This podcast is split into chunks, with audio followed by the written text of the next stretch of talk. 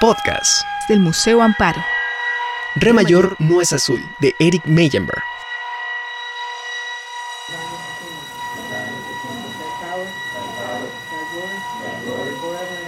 El trabajo de Eric Meyenberg, México 1980, se ha orientado a la expansión de los canales de percepción humanos a partir de la elaboración de meticulosos esquemas cromáticos. Dicha búsqueda le ha permitido desentrañar poéticamente paisajes abismales de la información del presente amalgamados a textos literarios, estudios de las ciencias sociales, introspecciones autobiográficas y fisuras del relato histórico, mediante la exploración de la relación imagen-sonido. Gabriela Rangel curadora de la exposición y directora del Museo Latinoamericano de Buenos Aires, nos ayuda a entender la propuesta estética de la exposición. La exposición Re mayor no es azul. El título, que suena muy paradójico, eh, sale de una frase del neurólogo Oliver Sacks, inglés radicado en Estados Unidos, que escribió ampliamente sobre la relación entre música y cognición y sobre todo terapia. Él escribió sobre las posibilidades terapéuticas de la música. La sinestesia, que es un término que no es novedoso, eso se exploró a finales del siglo XIX, principios del siglo XX. La sinestesia es lo que ocurre cuando un sentido se desdobla en otro. Cuando escuchamos lo que vemos y vemos lo que escuchamos. O como dijo Eric Meyenberg, eh, también cuando leemos la literatura, la ekphrasis, que es la capacidad de descripción y de experimentación de la literatura con eh, situaciones que solamente pueden ser vividas por, con el cuerpo, es sentir eso como si fuera un olor o una sensación táctil. ¿Por qué se llama así la exposición? La exposición se llama así porque Eric Meyenberg tiene un patrón en su trabajo que es la exploración del color y la ampliación del color dentro del sonido como una experiencia que el arte produce es decir, su arte, lo que él quiere hacer. Yo creo que la aspiración de Eric es hacer una obra de arte total. En este caso la obra es interdisciplinaria porque trabaja en el espacio de colaboración de varias disciplinas en un espacio de lenguaje donde se superponen y uno no sabe dónde está cada disciplina.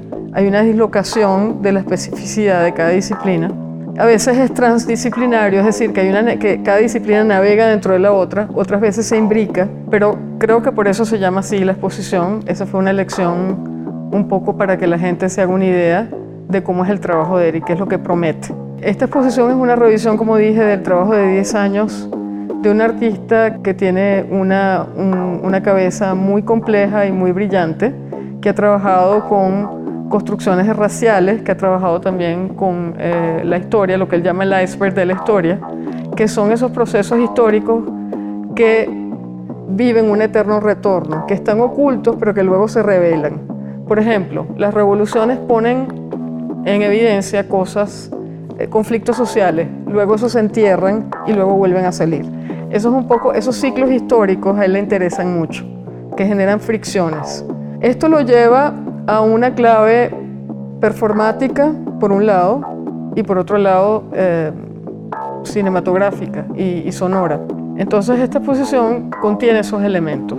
Está organizada por proyectos, no está organizada cronológicamente, aunque cada proyecto, obviamente que empieza en un año y termina en otro, hay proyectos que retoman problemas de otros proyectos, es como si pelamos una cebolla y empieza con el trabajo más eh, temprano de Eric en Alemania, eh, cuando se va a estudiar en el 2005 y en el momento en que regresa, este, comienza, vamos a decir, su momento mexicano. Las obras todas están explicadas en su proceso. En la sala 1 así está organizada la exposición. La exposición comienza con un cerebro, que es la sala 1, que es como él piensa, y continúa en la sala 2 y 3 y en el atrio, donde hay instalaciones que están ampliamente eh, desarrolladas allí, aunque hay elementos de esas instalaciones que tal vez no estén, que están en la sala 1 y que se conectan si el espectador este, puede trazar ese hilo, que yo creo que es muy fácil que lo haga, porque el cerebro está planteado, a pesar de ser el cerebro rizomático, como todos los cerebros, está planteado para que la gente haga esas conexiones.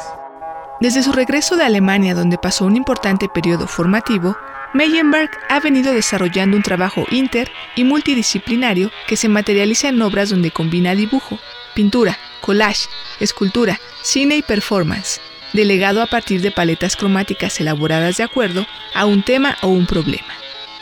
En su trabajo, los colores se suelen imbricar a un dispositivo sonoro para traducir una panoplia de valores psicológicos, periodos de tiempo, taxonomías raciales, datos botánicos, emblemas militares, ideas pedagógicas y temas de investigación histórica inherentes a cada proyecto. En relación con las conexiones en las diversas salas de la exposición, Gabriela Rangel nos habla sobre la relación que existe entre ellas. La sala 1 es una sala donde se mapea el trabajo de Eric Meyenberg.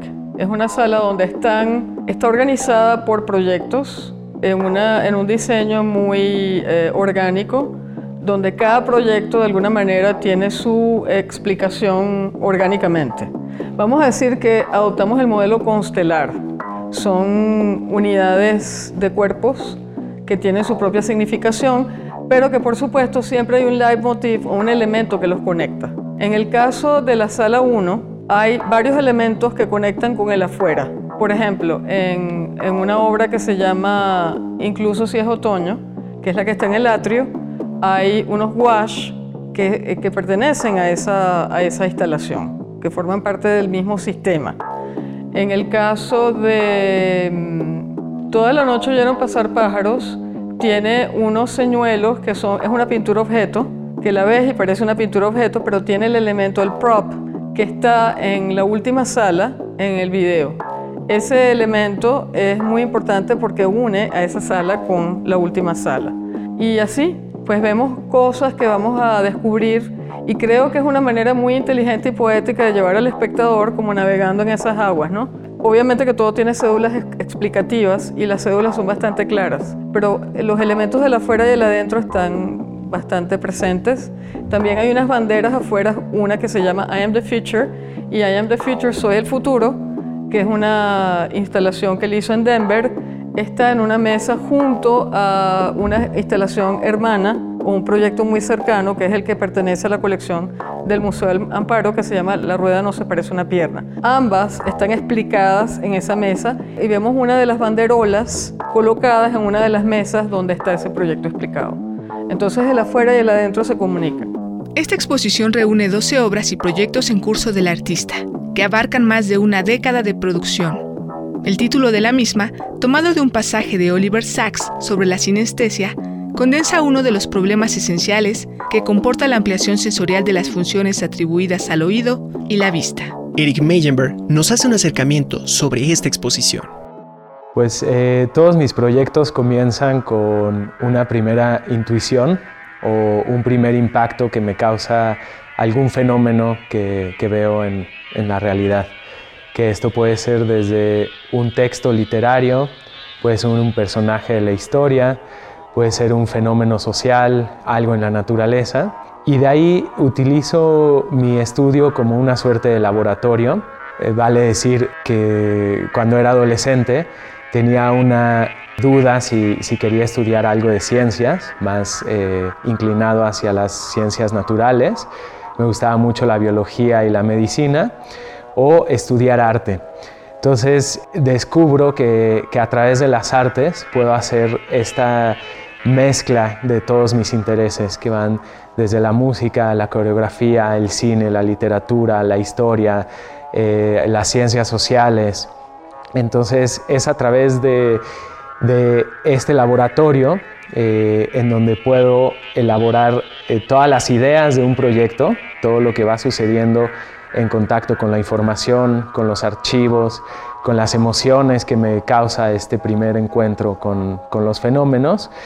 Y a través de todos estos eh, documentos, notas, bocetos, dibujos, a veces objetos y esculturas, es que voy estructurando las ideas para la pieza final. Y de ahí que eh, todo este material sea fundamental para comprender las piezas.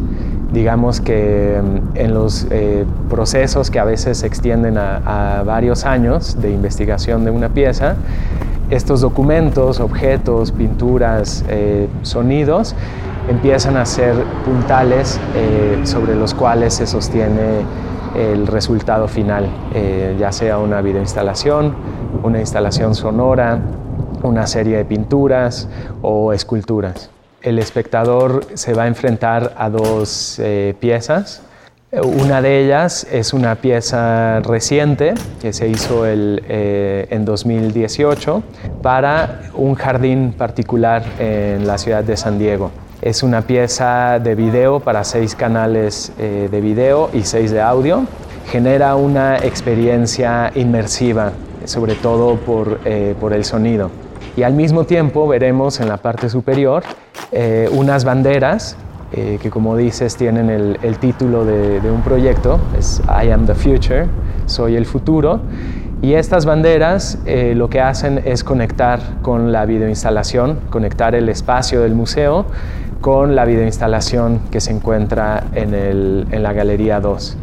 Todas las, eh, obras que, realizo tienen una relación muy directa con, la arquitectura, primero con, los espacios eh, en donde se graban las obras y después en el momento de, la edición y el montaje de las piezas en, la arquitectura se hace una adaptación de esos espacios y de la obra misma en la arquitectura en donde se va a mostrar. Entonces para cada nuevo espacio en donde se muestran las piezas hago un nuevo diseño arquitectónico en donde estas piezas conviven con la fisicalidad y la materialidad de los espacios en donde están expuestas. Para mí es muy importante que el cuerpo del espectador eh, se involucre inmediatamente con las piezas. Siempre hay una intención de que el video y el sonido aludan directamente a la posición del cuerpo del espectador en el espacio con respecto a las obras, a la manera en el que el audio va a ser recibido por el espectador,